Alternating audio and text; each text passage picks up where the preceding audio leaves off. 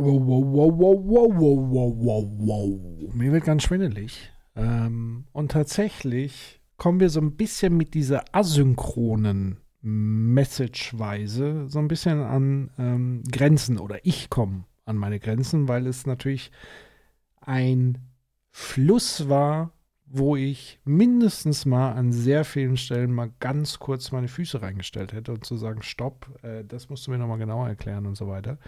Plus natürlich ähm, die Tatsache, dass wenn wir, das war ja deine Eingangsmessage, wir können jetzt alles bis in den Grund hinunter äh, dekonstruieren bis auf Quantenebene quasi und dann löst sich alles irgendwie komplett in sich sinnlos oder doch sinnvoll, weil Sinn ist ja nur eine Konstruktion und so weiter auf. Da lande ich quasi im, im wie würde man sagen, in der Matrix, in diesem White Room. Ich, ich möchte viel lieber über das echte Metaverse reden. Also das, was wir Realität, erster, zweiter, was auch immer Ordnung nennen. Also die Welt, in die wir für wirklich halten. Die Welt voller Robert Habecks, Christian Lindners.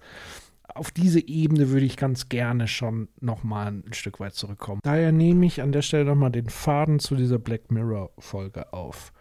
Ja, wir wissen nicht, ob er am Ende seine Bedürfnisse und so weiter erfüllt hat, aber es gab ja den Moment, wo er sich darauf eingelassen hat. Und klar weiß ich nicht, ob er glücklich ist, darum geht es mir auch gar nicht, sondern ich sage ja nicht, what's in it for me ist irgendwie dann auch erfüllbar, sondern ich sehe es als eine Art permanenten Antrieb. Also wie der kleine Mann im Kopf, der die ganze Zeit an die Schädeldecke hämmert und klopft und sagt, was hab, was hab ich davon, was hab ich davon, was hab ich davon? Das, was den Menschen mit der Amöbe verbindet. Also die Amöbe, die einen Antrieb hat, zu fressen, sich zu vermehren und so weiter. Lacan würde dazu eben nicht Desire sagen, sondern er würde Bedürfnis sagen, diese fixe Konstante. Fressen, scheißen, vermehren, etc. Und versuche mal zu schauen, ob selbst die Dinge, die du beschrieben hast, nämlich die Luxusuhr, ist ja zumindest, wenn wir in Richtung Bourdieu schauen, so eine Uhr ein Signal an andere, die sagt, hey, schaut mal her, ich gehöre hier und hier damit hin. Eine Art Identitätsmarker, wenn man so will ein Zugehörigkeitssymbol. Die Uhr alleine löst den Habitus natürlich nicht. Das ist ja der Fall, wenn wir zum Beispiel uns angucken, ähm, meine Guilty Pleasure, Montana Black, der ein stolzer, nicht nur ein, das ist eigentlich ein sehr gutes Beispiel. Montana Black, der nicht nur stolzer Rolex-Besitzer, mehrfacher Rolex-Besitzer und Träger ist, sondern er hat sich ja auch die fucking Rolex-Krone auf die Backe tätowiert. Das finde ich ist eigentlich ein perfektes Sinnbild, wie man Identitätsmarker ins Absurde ziehen kann. Weil genau diese beiden Symboliken in seinem Sinne vielleicht das gleiche ausdrücken sollen, im Blick von außen sehen natürlich dieses Tattoo als ein Symbol des einer eher prekäreren Klasse, also reiche, wohlsituierte, traditionelle Menschen werden sich nicht im Gesicht tätowieren. Das ist für die ein Signal, ein Identitätsmarker. Das ist in einem komplett anderen sozialen Gefüge als ich selbst.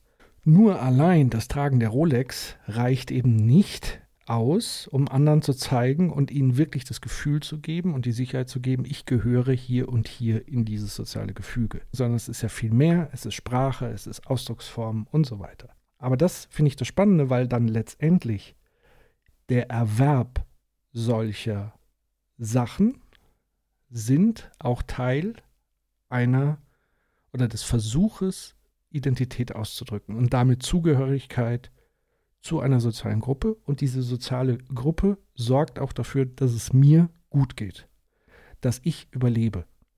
Das ist so ein bisschen die Idee dahinter, die ich sagen will, zu sagen, immer what's in it for me. Nicht nur zu sagen, ähm, dass es nett ist, irgendwo dazuzugehören, sondern dass es eigentlich existenziell wichtig ist. Weil denk mal nur daran, wie wir auf die Welt kommen, als Babys, als Säuglinge. Wir sind ja überhaupt gar nicht in der Lage, in den ersten, was weiß ich, wie viele Jahren eigenständig zu überleben. Wir sind immer in die Gruppe eingebunden, abhängig von anderen Subjekten, anderen Individuen. Dieses Kollektive und in diesem Spannungsverhältnis leben wir zwischen Individuum und Kollektiv. Und das finde ich spannend zu betrachten und anzuschauen. Und das meine ich aber auch mit dieser Triebfeder des What's in it for me in Spannungsverhältnis der Gesellschaft, im Wir. Das eine geht nicht ohne das andere.